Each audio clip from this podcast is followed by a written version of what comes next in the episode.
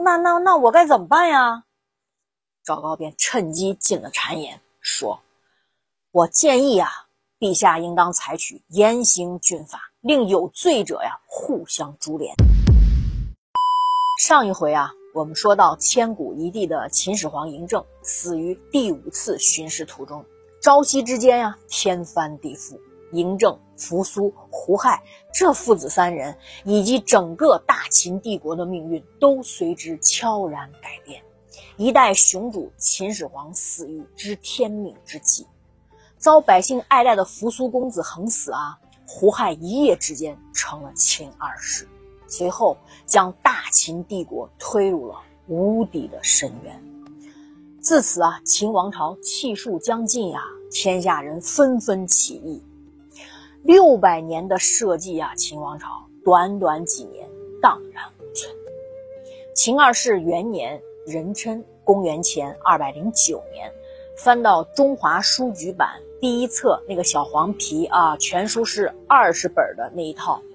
第二百五十三页，秦朝呢是以十月作为新的一年开始，冬十月十日，也就是新年的第十天，继承皇位的嬴胡亥啊举行了大赦。随后啊，办理完父亲丧葬事宜的秦王朝二弟嬴胡亥啊向东出巡郡县，由李斯陪同。根据《史记·秦始皇本纪》上的记载啊，本次胡亥出巡的原因。是他认为啊，自己初登帝位，民心不定，关东燕、齐楚等地的百姓啊，尚未完全臣服于秦王朝。如果自己这个时候安居宫中，那就会显得软弱无能。所以啊，他才决定像先帝一样巡视天下，威震海内。嬴胡亥的这一番感触啊，听起来还是十分的大气，似乎有继承先帝的遗志啊，进一步建立功勋的意思。但与父亲不同的是，胡亥所有的一切都是来自于家族前辈们的积累啊，他自身啊不曾立有丝毫的战功，就算照葫芦画瓢的出巡，也起不到任何的威慑作用，相反劳命伤财，进一步呢加剧国家的负担，激发更多的民怨。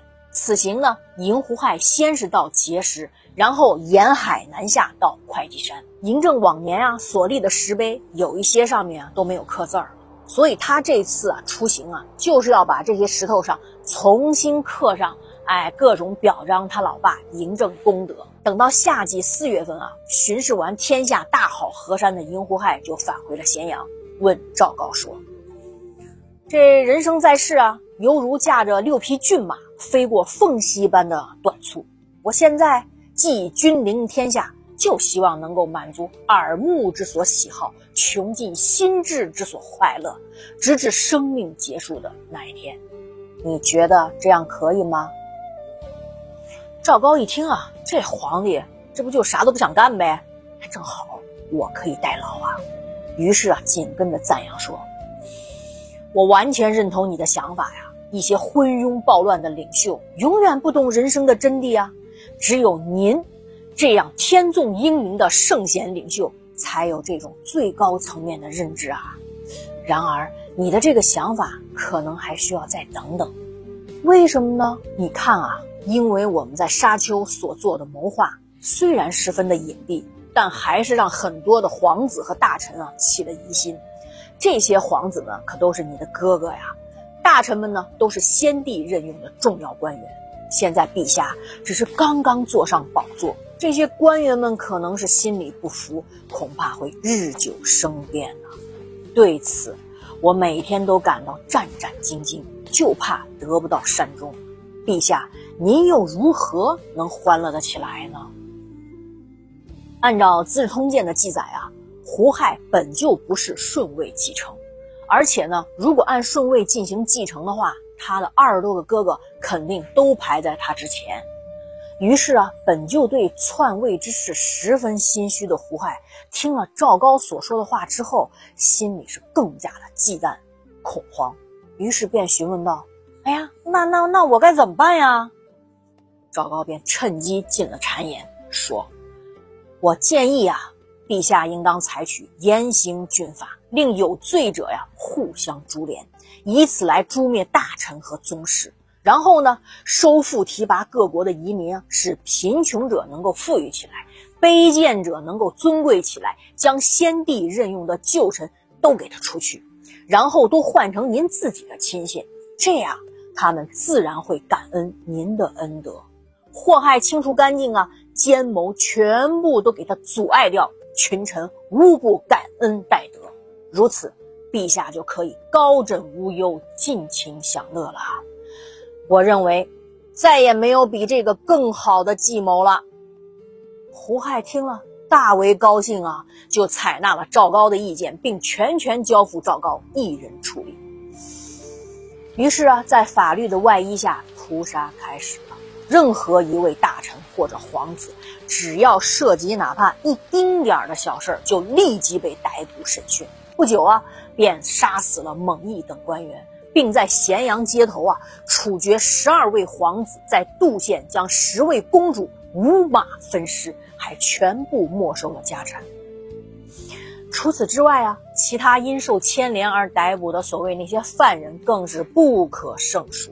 其中，一位皇子赢江吕啊，跟自己同母兄弟三人就被囚禁在皇宫内院。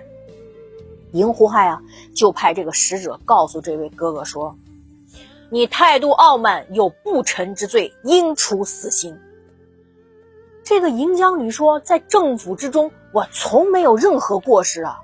祭祀大典，我也没有不遵守秩序。”皇上交付命令给我，积极向我发问，我从没说过错话，怎能叫不臣呢？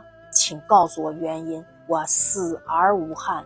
使者说：“我不管你有没有犯罪，我只管执行命令。”这个银江吕悲痛欲绝呀，仰头大呼：“苍天呐！说我没有罪呀！”与同时被囚的另外两位兄弟相抱痛哭。最后三人拔剑自杀。嬴姓皇族啊，全体都陷入震恐啊。皇子嬴高本打算逃亡，可是怕呀这个行为会连累自己的家人，只好呢上奏章说：先帝在世时，我去皇宫，则赐给我饮食；离开皇宫，则特许我坐轿。御用的衣服我得到赏赐，御用的马匹我也得到赏赐。而今先帝逝世，我本应该殉葬，可我没那么做。以儿子而言，我可谓是不孝；以臣僚而言，我可谓是不忠。不孝不忠，就没有资格生存在这个世界上。请准许我呀，追随先帝，葬在骊山墓里，求陛下哀怜。赢胡亥一听，嘿，哥哥要殉葬，龙心大悦，拿给赵高说：“看看。”这是不是走投无路了呀？他赵高说：“好极了！他们面对死亡，整天都活在恐惧之中，哪有时间谋反？”赢胡坏立即批准，并颁发了十万钱作为赢高的丧葬费。因此啊，赢胡亥对于政治唯一感兴趣的就是骨肉相残，以及只要消灭那些可能对自己继位构成威胁的皇室宗亲。哎，让自己无忧无虑、纵情享乐就行了。至于那些天下大事的最新演变、未来的发展，既不是他兴趣所在，亦不是他能力所长。